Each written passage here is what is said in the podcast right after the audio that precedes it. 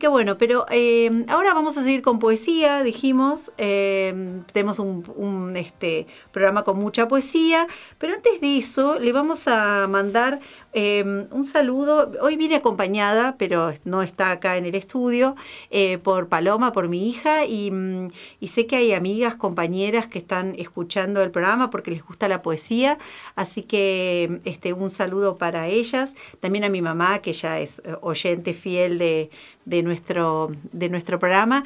Y, a mi amiga y compañera este, Patricia Fernández, que sé que está escuchando por ahí, y que mm, este, me facilitó parte de este material, me acercó parte de este material que vamos a compartir hoy de Alejandra Pizarnik.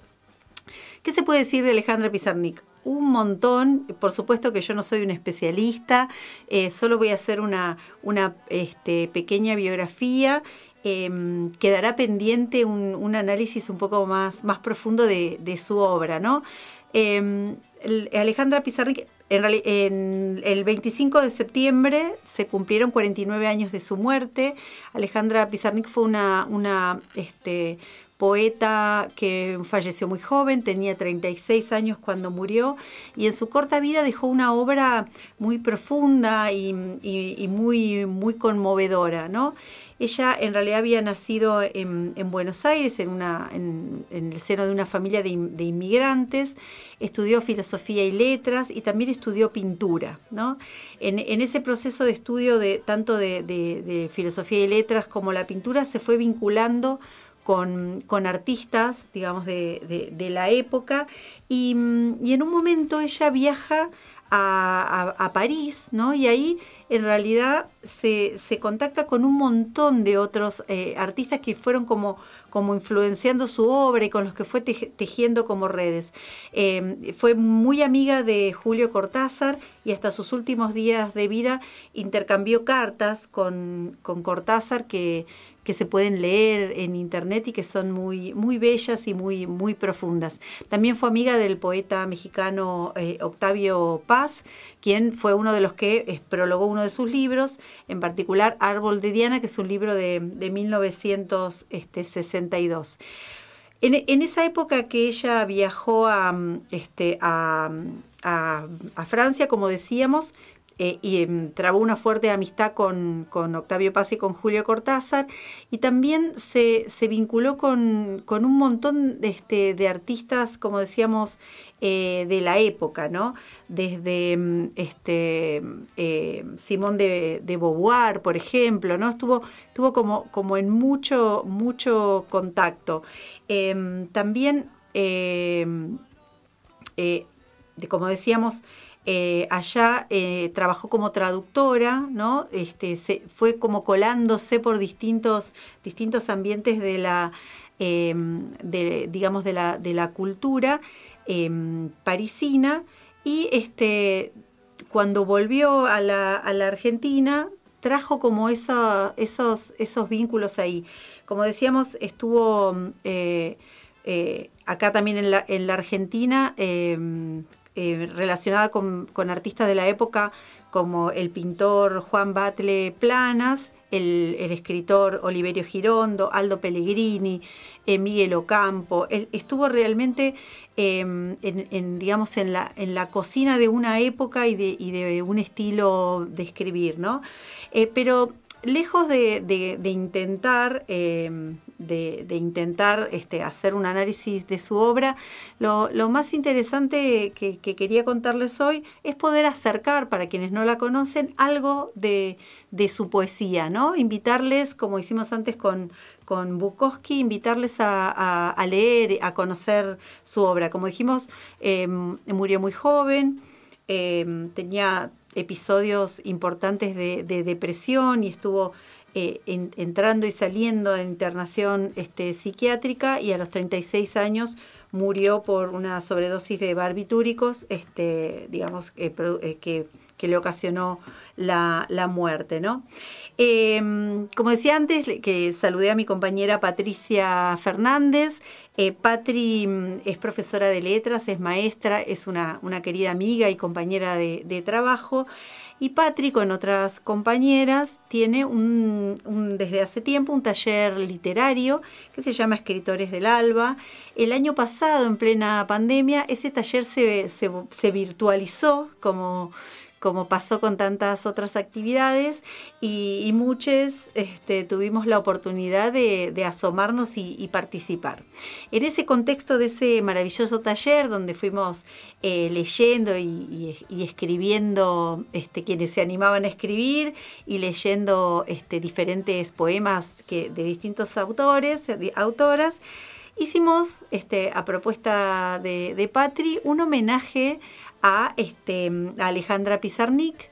Entonces quienes participamos de, ese homenaje elegimos diferentes textos para leer eh, y gracias a, Patri, ella me, me, lo, facilitó para que podamos escuchar hoy algunos de los poemas eh, leídos por, este, por diferentes personas que participamos en ese homenaje. A, vamos a escuchar algunos de ellos. en primer lugar, Vamos a escuchar el, ah, es el número uno, Jena. Bien, vamos a escuchar la palabra que sana en la voz de Hugo Herrera Domínguez. Hugo Herrera Domínguez es profesional de la palabra porque es narrador. Em, el, resto de quienes este, grabamos ahí, por ahí no, pero lo, hermoso es eh, comprometerse a leer y poder compartir con otros esa palabra. Pero ahora escuchamos a, Hugo Herrera Domínguez, la palabra que sana de Alejandra Pizarnik. Hola, ¿cómo les va? Soy Hugo Herrera Domínguez, el H. Em, Traigo una pequeña poesía de Alejandra Pizarnik para compartir. Es un pequeño homenaje para ella. Se llama La palabra que sana. Va. Esperando que un mundo sea desenterrado por el lenguaje, alguien canta el lugar en que se forma el silencio. Luego, luego comprobará que no porque se muestre furioso existe el mar, ni tampoco el mundo. Por eso cada palabra dice lo que dice y además más, más,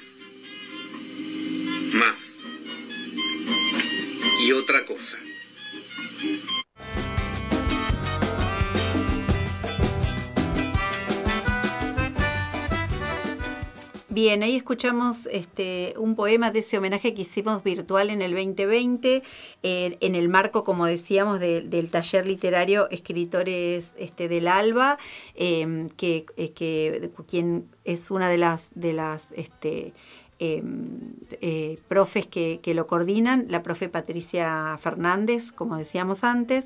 Y bueno, recién escuchábamos eso, la palabra que sana de Hugo Herrera Domínguez. Y ahora vamos a escuchar otro poema, se llama La Última Inocencia. Es de eh, la, persona que lo va a leer es, una maestra eh, y se llama, que se llama Silvina Parola, que también participó en este homenaje. Así que la, la escuchamos. La última inocencia de Alejandra Pizarnik. Partir en cuerpo y alma. Partir. Partir, deshacerse de las miradas, piedras opresoras que duermen en la garganta. He de partir no más, inercia bajo el sol. No más sangre anonadada, no más fila para morir.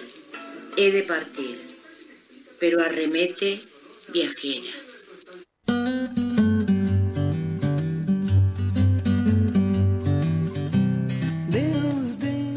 Bien, agradecemos a, Silvina que participó en este, en este homenaje, eh, leyendo La Última Inocencia de, este, de Alejandra Pizarnik, que, es a quien, a quien estamos homenajeando hoy. Eh, y como decíamos antes, la idea es invitarles a eh, conocer su obra, a, sumergirse. Si no leen poesía, la, la poesía es maravillosa. Eh, uno agarra un libro de poesía y puede, este, yo conozco gente que te dice eso, no leo poesía, no, no, es buenísimo, agarras un libro de poesía, lo podés leer en el orden que quiera, de atrás para adelante, adelante por atrás, abrís el libro en cualquier página y, empezás a leer, digamos, no tiene un orden, lo podés leer como quieras, lo podés fragmentar, ¿no? Entonces, este, les invitamos a, meterse en el mundo de la poesía si, si aún no lo han hecho porque es maravilloso.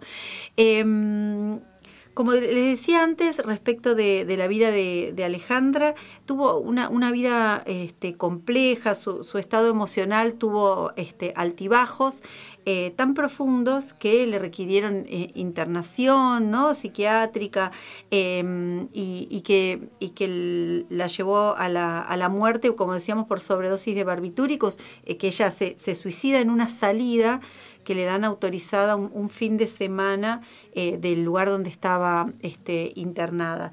Eh, como decíamos, su vida tuvo todos esos altibajos eh, que quedaron reflejados en unos diarios que ella escribía. en 2017 se publicaron parte de, esos diarios y vamos a, escuchar ahora un fragmento que nos va a leer este, Anabel Sticar. Anabel es profesora en letra y además es una querida amiga y oyente del programa que nos escucha siempre desde Buenos Aires, así que le mando un abrazo enorme y escuchamos un fragmento del diario de Alejandra Pizarnik. Viernes 21 de marzo de 1958. He visto el mar, un mar que no se cansa de sí mismo, un mar que jamás se hastía de retornar siempre a sí mismo. Estoy enajenada también un poco asustada de todo y de mí misma, de mi soledad, de mi desamparo. He descubierto mi imposibilidad de comunicación con la gente, pero no, exagero.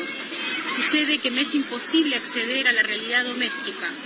No sé hablar más que de la vida, de la poesía y del amor. Todo lo demás me inhibe, o, lo que es lo mismo, es objeto de mi humor. Mi humor, el gran encubridor. Otra cosa, he aceptado vivir.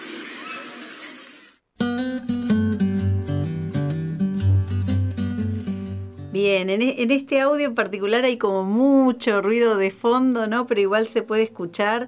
Em, este, Anabel lo grabó en la calle, en esos primeros momentos eh, de apertura después de la cuarentena más estricta en la ciudad de Buenos Aires, está grabado en una plaza, por eso se escucha como mucho ruido, pero me pareció igual este, que era interesante compartirlo en relación a que también nos habla de ese momento que transitamos el año pasado y que todavía estamos transitando, pero esa, esa cuarentena tan estricta y los primeros momentos de, primavera que nos permitieron volver a salir, a tomar, a tomar aire, ¿no? a tomar sol, a reunirnos eh, en plazas. Hoy estamos en otra, en otro, en otra circunstancia, igual hay que seguir cuidándose, pero hoy este, con gran porcentaje de la población vacunada tenemos otra salida, tenemos hay muy poquitos casos acá en Neuquén. De todas maneras, como decimos, hay que seguir cuidando, cuidándonos porque esto no, se terminó. Pero entonces este audio que, que, nos compartía Anabel, como decíamos, un fragmento de, eh, uno de los diarios de Alejandra Pizarnik, eh, es interesante porque porque habla sobre, sobre su visión de la vida, sobre su pesadez, sobre cómo el lenguaje este, a la vez le permite expresarse y a la vez ella en, varios momentos de su obra para ella es un peso, ¿no? porque dice que el lenguaje no termina como de resolver ahí. Entonces está siempre como, como en esa eh, encrucijada. ¿no? Eh, es interesante eh, escucharla como si fuera en primera persona. ¿no? Y para cerrar este, este momento de poesía con, la obra de Alejandra Pizarnik, vamos a escuchar el, último audio que, les traje, que, que es un poema que se llama Noche y lo, y lo lee este, Darío Villalba. Tal vez esta noche no es noche. Debe ser un solo horrendo o lo otro o cualquier cosa, qué sé yo. Faltan palabras, falta candor, falta poesía cuando la sangre llora y llora. Pudiera ser tan feliz esta noche si solo me fuera dado palpar las sombras, oír pasos, decir buenas noches a cualquiera que pasease a su perro. Miraría la luna, dijera su extraña lactescencia, tropezaría con piedras al azar como se hace. Pero hay algo que rompe la piel, una ciega furia que corre por mis venas. Quiero salir.